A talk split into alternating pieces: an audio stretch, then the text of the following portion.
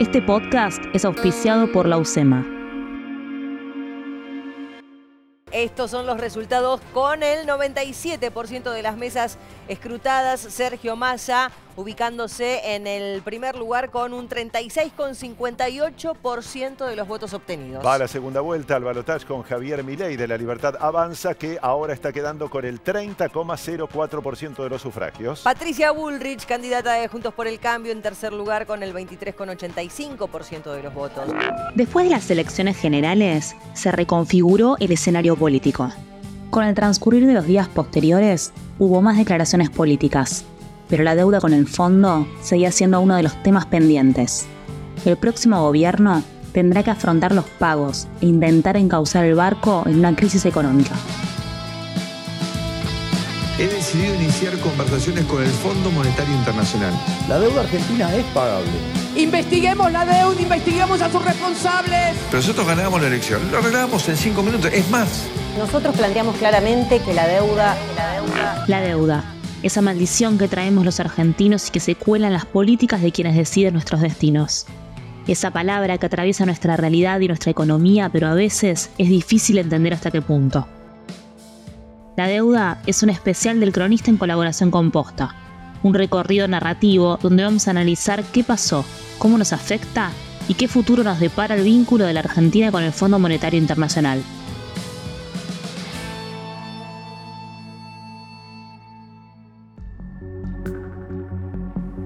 Para el FMI, el caso argentino es un caso aparte, que se debe analizar en su complejidad y que no tiene punto de comparación con otras situaciones. Según los datos que publicaron hace unas semanas, durante su asamblea anual, la Argentina sigue siendo el principal acreedor del organismo, con un préstamo que significa el 1000% de su cuota. Recordemos que los países miembros pagan una cuota por su membresía. La deuda del país representa el 43% de los 100 mil millones de dólares prestados en total a los países. Si tenemos que hacer un raconto de cómo está la situación de la deuda con el fondo actualmente, este sería el cálculo, y te lo explica Esteban Rafele, periodista del Cronista. El acuerdo con el fondo entra en una dinámica en la que a partir de 2024 eh, hay que empezar a pagarlo. Ya los pagos al fondo son superiores al puchito de desembolsos que quedan. El año que viene hay que pagar unos 5 mil millones de dólares netos de desembolsos. Y ya en enero habría que empezar a pagar eh, unos 2 mil millones de dólares al FMI. Eh, si sumamos los vencimientos de capital y de intereses, la Argentina debería pagarle hoy al fondo durante los próximos años más de 53 mil millones de dólares. Esto es así porque se viene encareciendo la tasa de interés, que es variable y está atada a las políticas monetarias eh, de los bancos centrales eh, de los países eh, europeos y Estados Unidos. Ahora, ¿cómo condiciona tener una deuda con el fondo a las cuentas nacionales? El gobierno y el FMI firmaron en 2022 un programa de facilidades extendidas, mediante el cual nuestro país se comprometió a cumplir una serie de metas. Las primeras establecen un límite al déficit fiscal, un tope a la asistencia del Banco Central al Tesoro y un piso de acumulación de reservas netas. Además, hay metas relacionadas con la inflación, el tipo de cambio, la tasa de interés y los subsidios, pero no son de cumplimiento obligatorio.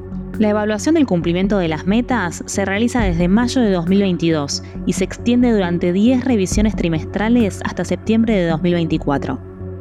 Al finalizar el programa de facilidades extendidas, el Gobierno Nacional deberá devolver esos fondos en 12 cuotas semestrales a pagar entre los años 2026 y 2034.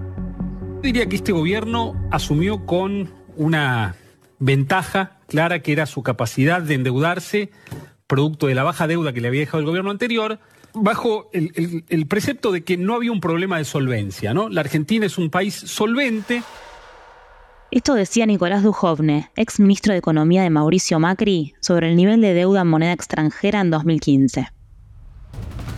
Al asumir Mauricio Macri su gobierno, el porcentaje de la deuda total en moneda extranjera era del 36,4% del PBI. Luego, cuando asume Alberto Fernández, el porcentaje de la deuda en moneda extranjera había subido al 69,9%. Actualmente el porcentaje es del 57% del Producto Bruto Interno. ¿Cómo afecta la deuda con el fondo a los distintos sectores sociales de la Argentina? Gabriel Solano, legislador por el Frente de Izquierda, nos explica su visión, cómo la deuda atraviesa los distintos sectores de la sociedad. El préstamo del Fondo Monetario fue una estafa y fue una confiscación. Una estafa porque fue utilizado directamente para una fuga de capitales a un tipo de cambio preferencial para los fondos de inversión internacionales que habían venido a Argentina a aprovecharse de una tasa de interés internacional más alta y de ese modo tener un beneficio extraordinario en corto plazo. La devaluación monetaria subsiguiente que hizo el gobierno de Macri implicó una reducción de los salarios, de las jubilaciones y una transferencia de ingresos de los trabajadores a sectores capitalistas. También Claudio Lozano, exdirector del Banco Nación y representante del Partido Unidad Popular, nos da su visión. El acuerdo firmado por Macri violó todas las normas administrativas, jurídicas y constitucionales existentes eh, para endeudar al Estado.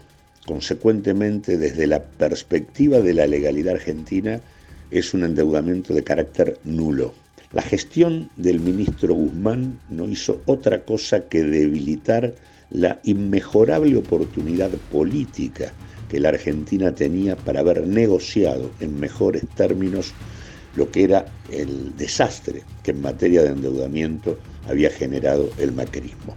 Eludió la responsabilidad de llevar adelante una auditoría, una investigación del endeudamiento y de la fuga de divisas en el país. Dilapidó la acumulación de reservas que vía saldo comercial tuvo la Argentina entre el 2020 y abril del 2022. ¿Pero qué piensan sobre este tema quienes iniciaron el acuerdo en 2018? Opinan Luis Caputo y Hernán Lacunza. Lo en realidad son las consecuencias, la inflación, los problemas de deuda y el dólar no son la causa, son las consecuencias. Y Argentina, como le echa la culpa a las consecuencias, después le busca solución a las consecuencias. Entonces, ¿qué hace? A la deuda la reestructura y le echa la culpa a los que, a los que nos prestaron, insólito. A la inflación le pone precios cuidados y le echa la culpa a los empresarios. Y al dólar le pone cepo y le echa la culpa a los especuladores. Y el déficit, bien gracias. Era un pasivo, digamos, que la Argentina no pudiera tener su autonomía financiera por el estigma que tenía la imagen del Fondo Monetario en nuestra historia. En otra pregunta vamos a discutir si es justificado o no. Eh, desde el punto de vista económico, financiero, bueno, era la opción razonable frente a un corte del crédito voluntario privado y para eso están los organismos internacionales especialmente el, Fondo Monetario Internacional, que es un banco de, financiamiento para estos casos, ¿no? para, para eh, contracíclico a la voluntad del crédito privado. También hay que recordar qué plantearon en campaña Sergio Massa y Javier Milei. En el año 2018 Argentina, para financiar la rentabilidad y la salida de fondos de inversión que estaban timbiando en la Argentina, tomó un crédito de 55 mil millones de dólares con 45 mil millones de dólares de desembolso que nos dejó atados para siempre a la intervención del síndico. Piénsenlo en términos de una familia. Deudas de juego que hipotecaron la empresa y que hacen que cada 90 días venga alguien del juzgado a revisar el proyecto de empresa. Creo que es importante construir esta matriz de desarrollo económico para vender trabajo de calidad, para tener mejores salarios, para acumular reservas, pero además para juntar los dólares para sacar definitivamente de la Argentina al Fondo Monetario Internacional que tanto daño nos hace. El Fondo Monetario es un casi un mecanismo perverso por el cual, digamos, se favorece a los gobiernos irresponsables y se le tira la pelota a otro que tiene que venir a hacer el ajuste. Ahora, el fondo te pone metas en términos de resultado fiscal, en términos de agregados monetarios y en términos de reservas internacionales netas. Cuando el fondo te pone la meta en términos de resultado fiscal, la forma en que lo conseguís es un problema tuyo. ¿Ok? Históricamente, ¿qué han hecho los gobiernos? Lo han hecho ajustando al sector privado. Por primera vez en la historia, acá el ajuste lo van a pagar los políticos y sus socios. Ejemplo, cuando yo digo eliminar la obra pública yendo a un sistema de iniciativa privada a la chilena, lo que estoy diciendo es que el ajuste lo pagan los políticos chorros y la Cámara Argentina de la Construcción, o sea, la, la Cámara Argentina de la Corrupción, por ejemplo, o sea, empresarios prebendarios. Alejandro Werner, ex representante del FMI en el hemisferio occidental, piensa que Argentina debería tomar una política diferente respecto de la deuda.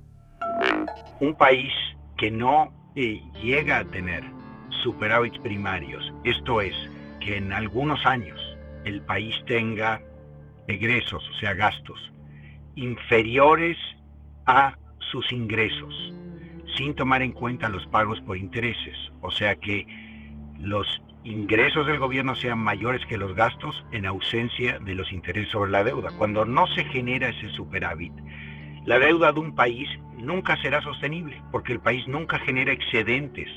Entonces, el primer punto y el primer objetivo del gobierno que comenzará en diciembre de este año en Argentina es fijar una política que logre en un periodo relativamente corto generar superávits fiscales. La deuda condiciona presupuestos, atraviesa reservas de una nación y de alguna manera trasciende las oficinas donde discuten las mesas chicas de los ministerios para afectar las realidades de millones de personas. Al gobierno de Alberto Fernández le tocó una renegociación en el medio de una pandemia, y esto también afectó las cuentas actuales. Te lo explica Hernán Lecher, economista y director del Centro de Economía Política Argentina. O en los comunicados de las revisiones que ha hecho el organismo eh, desde 2018 para acá, han mencionado, por ejemplo, que el salario público no debería estar por encima de la inflación, que las jubilaciones deberían aumentar su edad, por ejemplo, en el acuerdo original, con lo cual todo ese planteo fiscal monetario y demás que exige en términos macroeconómicos el Fondo Monetario, eh, tienen un correlato sobre el bolsillo de los argentinos y las argentinas de manera cotidiana. Tenemos que recordar también que negociar con el fondo no es como negociar con un banco, sino con los ministerios de economía de más de 190 países, dirigido por un directorio compuesto por las principales potencias del mundo. En este contexto geopolítico tan complejo, ¿cómo condicionarán al próximo gobierno estas relaciones internacionales? Para esto te lo cuenta José da Pena, director de finanzas de la UCEMA. El escenario internacional es complejo desde el punto de vista político, pero cuando deviene la relación con el FMI hay consenso entre los países acerca del rol del, mismo, en el cual debe entrar y salir de los, de los países en problemas. Por eso, si los, en general las economías con problemas desean mantener una relación normal, comercial con el resto de los países del mundo, deben respetar ese consenso implícito. Sergio Massa decidió afrontar los pagos al fondo de este año con swaps que obtuvo con China en yuanes y un crédito del Banco de Desarrollo de América Latina y el Caribe. El pago con yuanes es una pauta de la tensión creciente entre el gobierno y el FMI. Las discrepancias fueron en aumento desde que en agosto el organismo hizo el último giro de dinero posterior a la devaluación después de las PASO. ¿Qué es el swap con China? Te lo explica Esteban Rafele. Los swap entre bancos centrales son herramientas de la política cambiaria que, a las que acuden los países como para tener cierto resguardo ante episodios de inestabilidad. Entonces, por ejemplo, la Argentina firmó un swap hace ya ocho años con China, por el cual accede a una determinada cantidad de yuanes lo que pasa es que esto genera una tensión geopolítica, porque China lo que hace con este tipo de operaciones eh, con los países es ganar protagonismo en el tablero global, un protagonismo que pierde Estados Unidos. Entonces, cuando la Argentina le paga al FMI con yuanes, algo que era inédito hasta ahora en el mundo, eh, empieza a cambiar esa ecuación de política internacional, algo que le desagrada a Estados Unidos, que es el principal accionista del fondo y el principal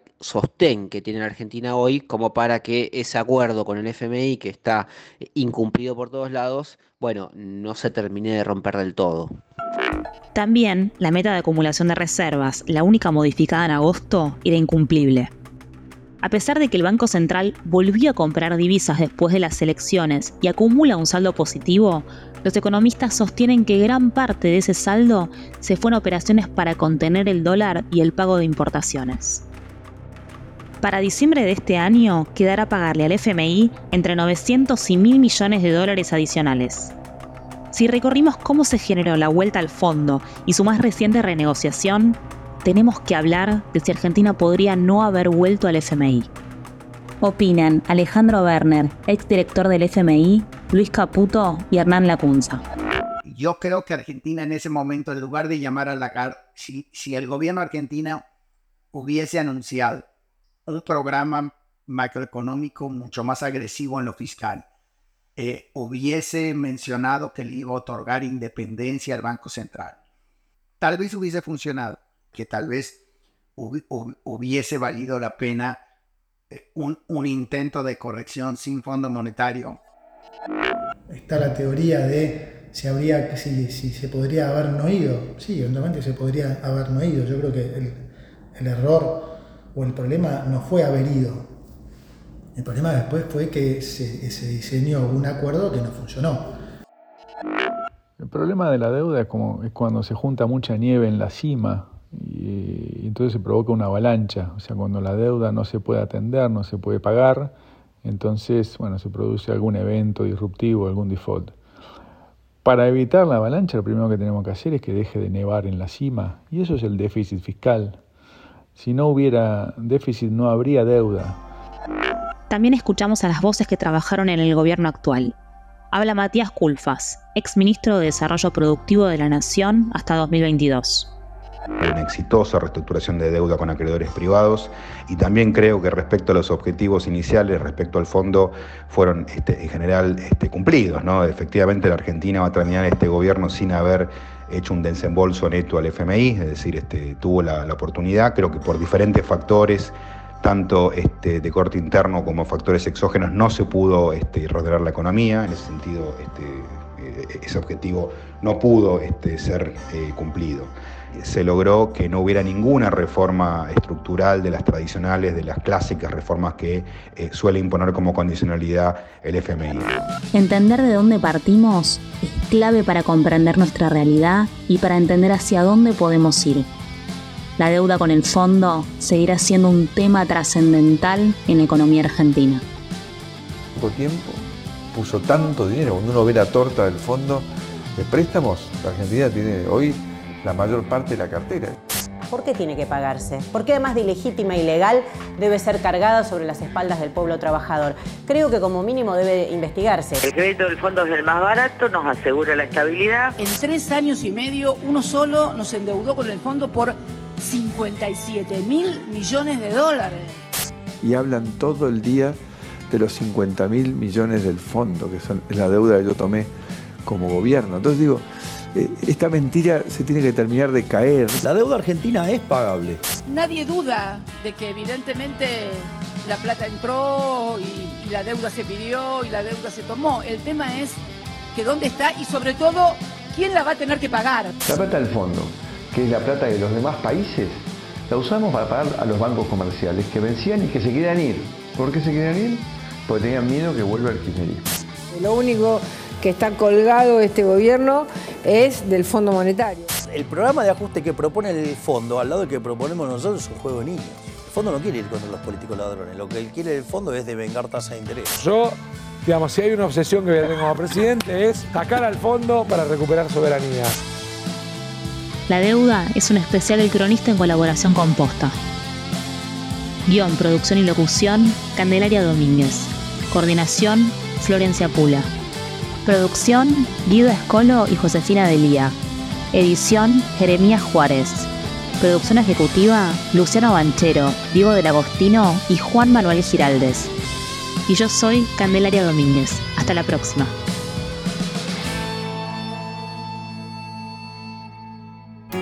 Este podcast es auspiciado por la UCEMA